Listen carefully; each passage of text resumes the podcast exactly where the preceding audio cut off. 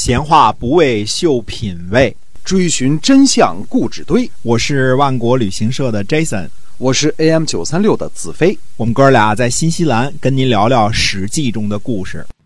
各位亲爱的听友们，大家好，欢迎回到我们的节目中。我们节目呢是跟您讲《史记》中的故事，告诉您在那个年代所发生的事情，也请您把我们的节目分享出去。好，我们继续来讲《史记》。嗯，是的，公元前五百六十年呢，由于郑国的归附，主要的诸侯之间呢就没有什么大的战事，这是一个嗯、呃非常开心的一年啊。嗯嗯，可是这一年呢，吴国呢却趁着楚国办丧事的时候呢，决定出兵伐楚。嗯、那么呃，养由基呢急速赶到前线迎敌。那么养由基前面我们说过那个神箭手啊，养由基说呢。呃，吴国趁着我们办理丧事的时候进行攻伐呢，肯定是认为我们不能够整军抵抗，也一定会轻视我们，不做戒备。诸位呢，请为我设下三道埋伏，我去引诱吴军。结果吴楚双方呢在雍浦大战，呃，这个战争的结果呢，吴军这次被打得大败。嗯嗯，有个吴国的公子党，呃，被俘。公子党是人名啊，一个人的名啊，不是公子那一党的意思啊。跟太子党不一样是吧？哎不一样，这个人名就叫就就叫党。哎，对，嗯那么，这个君子认为呢，说吴国人呢趁人之丧伐人之国，这是不讲究周礼的，所以是因为这个原因呢才失败的。呃，我有时候这个，我觉得这个周礼的这个评奖和君子的评奖呢，其实有的时候大家也就听听啊。嗯这个明显是，呃，楚国人这个养由基啊，这次设了一个埋伏啊，把这个给那个什么的这叫什么？骄兵必败是吧？啊、对。结果。当然呢，那从礼仪的角度来说，大家就归为说，因为你不讲周礼，对吧？人家办丧事儿了，你去打人家，所以已经给打败了，这是他们总结出来的道理啊。呃，如果什么东西都往周礼上靠的时候呢，反正有时候嗯也未必，大家有反正有都有自己的判断吧，对吧？啊，，嗯那么郑国的，我们前面说过啊，那个去报信儿的郑国的使者，一个叫石绰，一个叫梁萧呢，这个时候呢还被拘禁在郑国呢，做着做着软禁的，过着软禁的生活呢。在楚国是吧？哎，在楚国对。嗯那么石绰呢，就对这个呃令尹子囊就说了，他说，呃，这个先王啊，五年来连年用兵，他说的是楚共王啊，楚共王时期打了真是不少仗，嗯虽然没这么打赢过，但是打了不少仗啊。他说，呃，先王五年来呢，连年用兵，出兵前呢总是占卜。占卜吉祥再出兵，如果不吉祥呢，那就增修德行，重新占卜。现在呢，楚国确实是竞争不过晋国。你说我一个使者有什么罪过呢？他说梁萧呢是郑国的卿士，拘留了郑国的卿士，只能让郑国更加坚定了依附晋国的决心。不如把梁萧呢放回去，因为完没有完成使命呢，怨恨其他的大臣，而且还可能怨恨国君。这样呢，郑国呢可以相互牵牵制，就不这不是对楚国更加有利吗？哎，他给子囊讲了一些个道理，那楚国呢就释放了梁萧，呃，应该同时也也把石绰给释放了啊，这说话这人也应该释放了啊。呃，公元前五百五十九年呢，呃，春天，呃，晋国、齐国、宋国、魏国、郑国、曹国、诸国或者叫邹国、滕国、薛国、杞国和小邹国，在项这个地方呢和吴国人开会。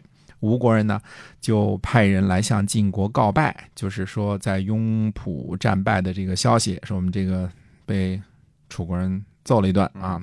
结果呢，这个士盖呢就告诉吴国的使者说：“你们趁人之丧啊，伐人之国，是吴国自己没有德行，您还是请回吧。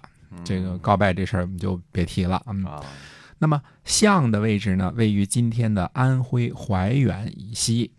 那诸位可能说了，说晋国不是一直一一力的这个拉拢这个吴国和楚国作对吗？怎么怎么就这样把吴国的使者给打发走了呢？对吧？说你们这个趁人之丧伐人之国，这还是责备人的嘛，对吧？你不应该嗯支持他一下吗？对的。嗯其实这个呢，就是我们说外交关系当中的微妙之处了。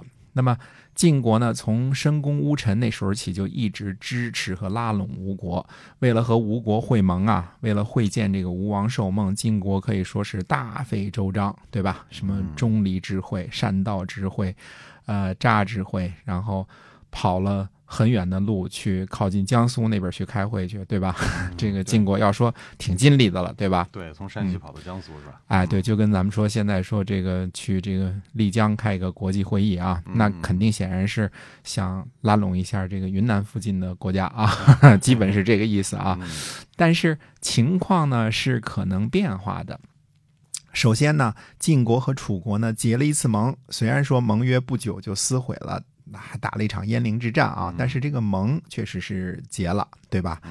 呃，后来呢，晋国和诸侯呢，经过努力把郑国给收服了，这个呢，已经使得晋国的势力呢扩大、扩张到、扩张到了最大的一个程度了。那么晋国这时候可以说已经没有什么欲望了，就是别无所求了。达到他的达到他的战略目的了，对吧？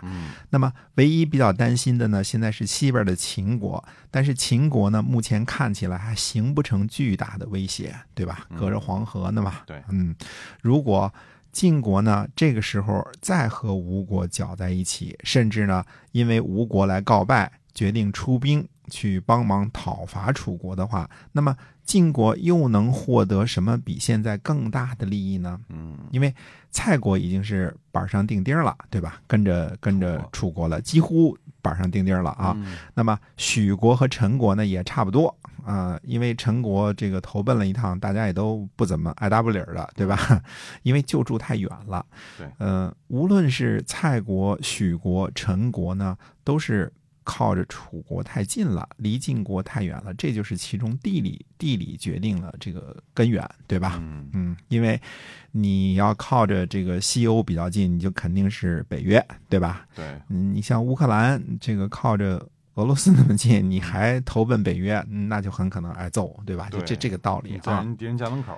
哎，对的，因为他打他容易啊，对吧？嗯，那个时候就没有什么现代化的飞机、坦克之类，就更容易了，对吧？嗯，那么晋国就是收服了这其中的任何一个国家呢，其实也无法拥有，也就没有办法呢实施有效的保护。所以晋国呢，对于这三个国家，什么蔡国啊、许国、陈国啊，呃，基本上是采取放弃的态度，你们就跟着楚国混去吧。对吧？嗯，该怎么混怎么混吧。发现他们也没什么没什么好处，哎，没什么太大的益处啊，就是进了点贡还不够这个出兵保护的这个军费呢，对吧？嗯，而且呢，吴国呢趁着别人办丧事去侵伐呢，这个其实挺暴露出了这个吴国野蛮的一面。毕竟是个蛮夷之国，新鲜的蛮夷之国啊，不讲究礼数，不讲究礼数。那么正好呢，堂堂正正的拿这个周礼说事儿，干脆就责备你一次，袖手不管了，对吧？谁让你这个趁着人家办丧事你去打人家呢？活该。嗯，就这个意思啊。那这个你们南方蛮夷的事儿，你们自个儿跟楚国去解决吧。晋国就不出兵，也不出钱了。我现在过得挺好的，嗯，你别来扰乱我的小日子，就就这么回事儿啊。哎，那么新兴的吴国呢，已经开始了对楚国的征伐了啊，已经让什么呃子仲、子反、养由基整天奔命了啊，因为那是往东边去嘛。虽说互有胜负，但是呢，吴国可能有一个感觉。并没有觉得楚国有什么了不起的，虽说呢，这个晋国大哥的态度有所变化呢，但是并没有停止和楚国较劲。吴楚之间的战争呢，也也才是刚刚开始而已。嗯嗯。那么同样呢，是在这个相之会上啊，晋国呢，呃，抓捕了举国的公子兀楼，因为什么呀？兀楼和楚国的使者有联系。那么。在相知会上呢，还发生了一件事情。晋国呢，准备拘禁，呃，姜戎的国君，呃，居之。那么，这到底是怎么一回事呢？那么要知道，这个晋国为什么想又抓人啊？而且抓的是江荣。对，江荣，这是在晋国，差不多是在晋国国内的，就山西的一个一个小的诸侯国。嗯，那这到底是怎么回事呢？那我们下回。跟大家接着说，好的，今天我们节目就跟您分享到这儿，感谢您的收听，我们在下期再会，再会。